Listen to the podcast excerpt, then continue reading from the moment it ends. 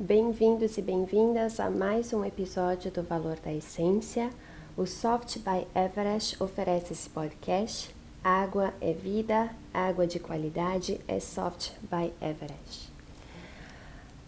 Ai, gente, olha quanta coisa que eu tenho anotado para falar, que veio vindo de insights durante todo esse momento, né, desde que tudo fechou e a gente teve que se isolar.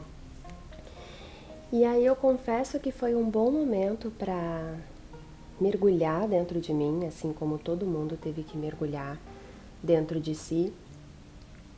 E eu passei a entender alguns padrões é, de maternidade, principalmente. E não eram padrões assim tão tão legais e tão divertidos de ver, sabia?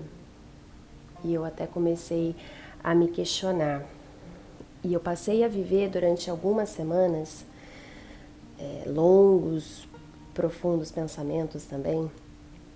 Uma frase, uma afirmação em que eu falava: Eu sou uma farsa. E aí eu comecei a entender que eu realmente eu era uma farsa em tudo que eu vivia, em tudo que eu falava. Eu achei que esse podcast era uma farsa, que as minhas aulas eram uma farsa, que as minhas postagens nas redes sociais eram uma farsa, que as pessoas estavam sendo enganadas pelas minhas palavras, por aquilo que eu dividia. Porque eu encontrei uma, uma dualidade de luz e sombra na minha história, na minha realidade, que eu não estava sabendo muito bem como lidar com ela. Basicamente, quando você mergulha no mundo do autoconhecimento, o tanto de luz que você encontra, sua própria luz, ela equivale ao mesmo tempo o tanto de sombra. A diferença é que conforme você vai se autoconhecendo, se autodesenvolvendo, se autoacolhendo, você sabe como lidar com as suas sombras. Acontece que eu me vi não sabendo usar as ferramentas que eu tenho para poder lidar com essas sombras. E comecei a me sentir uma farsa como mãe, aonde semanas e semanas e semanas Tá, tá bom, vai, eu tô, eu tô exagerando, até porque começou um pouquinho antes do isolamento, mas piorou dentro do isolamento. Mas eu tive vários dias de muito berro. Muito de eu gritar, gritar, mas não é gritinho não, é berro com a Jojo. E me senti uma completa louca de eu gritar com ela, ver a minha filha chorando, magoada, olhando para mim falando: Você gritou comigo e eu estou triste. E aí eu me colocar de joelhos no chão, em frente a ela, aos prantos, pedindo desculpa. Zero conexão com orgulho. Não vou me abaixar, não vou, porque ela não pode me ver chorando. Sim, ela pode e ela deve me ver chorando. Ela deve perceber e ela tem que saber que eu errei e que eu assumo o meu erro. Mas aí eu comecei a perceber que isso entrou num padrão aonde ela fazia algo, eu gritava, ela chorava e eu pedia desculpa. Ela fazia algo, ela chorava, eu pedia, eu ficava mal e pedia desculpa. E aí eu pensei, que tipo de padrão isso pode levar ela lá na frente? E na hora me veio uma visualização de violência, porque nada mais é, eu estava sendo violenta com ela. Mas o que eu quero que vocês entendam é que se isso se torna um padrão normal para ela, lá na frente, quando ela começar a ter os relacionamentos dela, onde eu já não tenho mais controle fora de casa, com amigas, relacionamentos amorosos, com quem ela quiser, homem, mulher, sei lá, é, ela pode talvez co-criar um relacionamento abusivo, aonde ela faz algo que ela quer, a pessoa não concorda, agride ela verbalmente ou até fisicamente, percebe que magoou, percebe que ela está vulnerável e frágil, pede desculpas e isso vira uma bola de neve doentia. É muito doido, porque não era nem isso que eu queria falar nesse episódio. Mas isso veio. Enfim. Então, eu passei a entender que eu estava nesse padrão de violência, magoando, fazendo com que as emoções dela, as águas internas dela ficassem todas bagunçadas, todas confusas, as minhas também. E foi aí que eu comecei a me ver como uma farsa, como que eu não estou conseguindo colocar as coisas que eu falo para as pessoas dentro da minha casa. E aí eu entendi que não é porque eu tenho tanto conhecimento e até prática que eu vou saber sempre colocar as coisas na hora é, para acontecer, né? Colocar em prática na hora que eu mais preciso. Então, às vezes você precisa passar pelos momentos de dor para você entender como resolver. Então eu parei, eu parei de me culpar, eu parei de me punir, eu parei de me chamar de farsa e passei a me acolher. Eu passei a a querer entender o porquê que eu precisava passar por tudo aquilo. Eu passei a entender que talvez eu estivesse resgatando alguma coisa do passado. E eu lembro até que eu mandei uma mensagem para minha mãe e eu falei assim: mãe, total sem julgamento, sem mágoa nem nada. Mas quando eu tinha uns dois anos e meio, você me batia, você era violenta comigo, você era agressiva. E ela falou: não, muito pelo contrário. Eu não te batia, você era uma criança que realmente, como toda criança de dois anos e pouco, começou a dar muito trabalho. Mas não, eu não te batia e eu estava sempre o tempo todo com você. E ela falou assim: lembra que a situação agora é completamente diferente. Você, além de mãe e além de estar dentro de casa, cuidando da casa, junto com seu marido, você tem os seus projetos e você trabalha cuidando de pessoas. Então, você está muito envolvida em muitas coisas. E aí eu comecei a entender que toda vez que eu e a Jojo a gente tinha um atrito muito grande, eu não estava 100% com ela.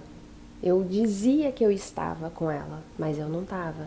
Eu estava no celular, eu estava pensando em alguma outra coisa, é, mas eu não estava ali com ela, tentando sentir o que ela sentia, tentando pular da maneira como ela pulava, dançar da maneira como ela dançava. Não, não era íntegro, não era real aquele meu momento. Eu estava lá, mas eu estava vazia. E aí passei a, a entender o grande aprendizado disso tudo que foi para mim viver o momento presente. E passei né, a conversar mais com Mika sobre isso e criar mini pequenas regras que pode parecer bobo, mas tipo, quando ela geralmente gosta de tomar café da manhã muito mais cedo do que a gente, então sentamos os três na mesa, na maior parte das vezes sem celular para que a gente converse e a gente percebe que ela come melhor, que ela fala mais alegremente, é mais leve. Então a gente passou a realmente tirar as nossas distrações de adulto para que a gente possa estar ali com ela. Porque se tem uma coisa que na cabeça das crianças eles estão adorando em relação a toda essa nova realidade que daqui a pouco vai acabar, é não importa quem é o coronavírus, não importa quem é a Covid-19, não importa o que quer dizer isolamento ou quarentena. Isso tudo se traduz na cabeça deles da seguinte maneira: Mamãe e papai estão em casa. Que legal! Eu quase não tenho eles em casa o tempo todo, porque o papai vai trabalhar todos os dias, ele sai bem cedo e volta bem tarde.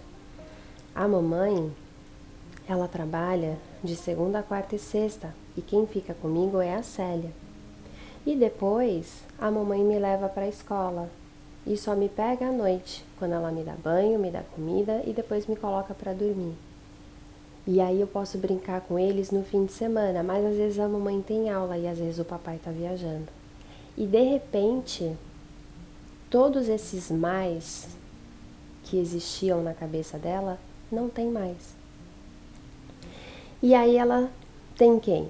Ela tem um pai que vivia viajando a trabalho, sempre muito ocupado com reuniões, que está agora presente com ela.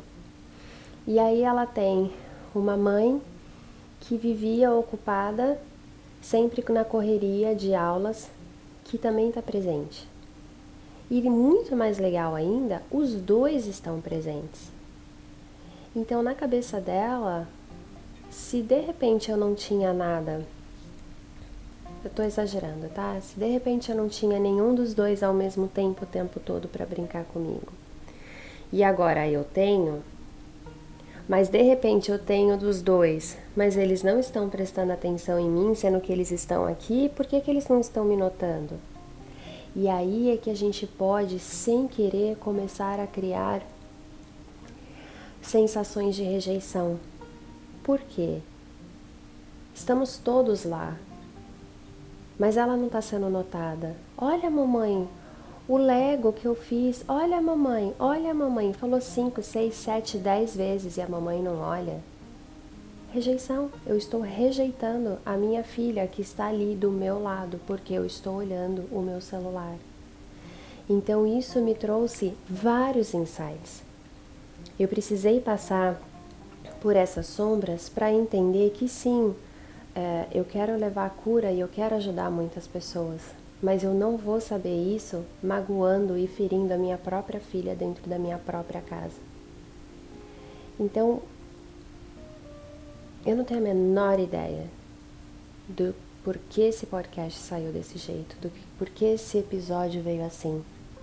Mas não se culpe se de repente você sente que você tem todas as ferramentas para poder fazer um mundo melhor para você, para sua família, para os seus filhos, e você se pega nos deslizes, você se pega naquilo que você condena, naquilo que você não concorda. Lembra sempre que a gente cocria as coisas porque tem um ganho. E o meu ganho foi entender que eu não estava presente 100% que talvez eu mal sabia direito o que é estar 100% presente com a minha filha, ou comigo, ou com meu marido. Eu aprendi também que hum, talvez eu pudesse estar co-criando, né? Co-criando não, talvez implantando, colocando uma sementinha na cabeça dela de crenças de rejeição futuramente ou de violência verbal para que ela se sentisse amada, porque aí quando eu gritava com ela e eu via ela chorando, eu tinha um clique e eu me abaixava para abraçar ela e pedir desculpas. Então isso na cabeça dela, como que pode se traduzir? Poxa, se ninguém me dá atenção, Talvez eu precise fazer alguma coisa errada que faça essa pessoa me maltratar, para que depois ela perceba que ela me maltratou, para ela demonstrar algum tipo de amor. E era essa a fase que eu me peguei com ela. Eu a distratava, eu a humilhava, eu gritava com ela, ao ponto dela chorar, magoada, dizendo: Você gritou comigo, você me deixou triste. E eu parava tudo para abraçar ela e pedir desculpas. Então, esse também foi outro grande ganho e ensinamento que eu tive. Então, se você chegou até aqui nesse podcast, eu te convido a pegar leve com você. Eu te convido a parar de se punir.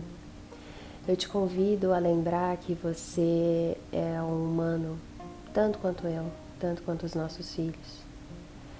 Eu te convido a fechar os olhos e perguntar qual é o ganho positivo que você está tendo em relação a todas essas sombras que você está acessando.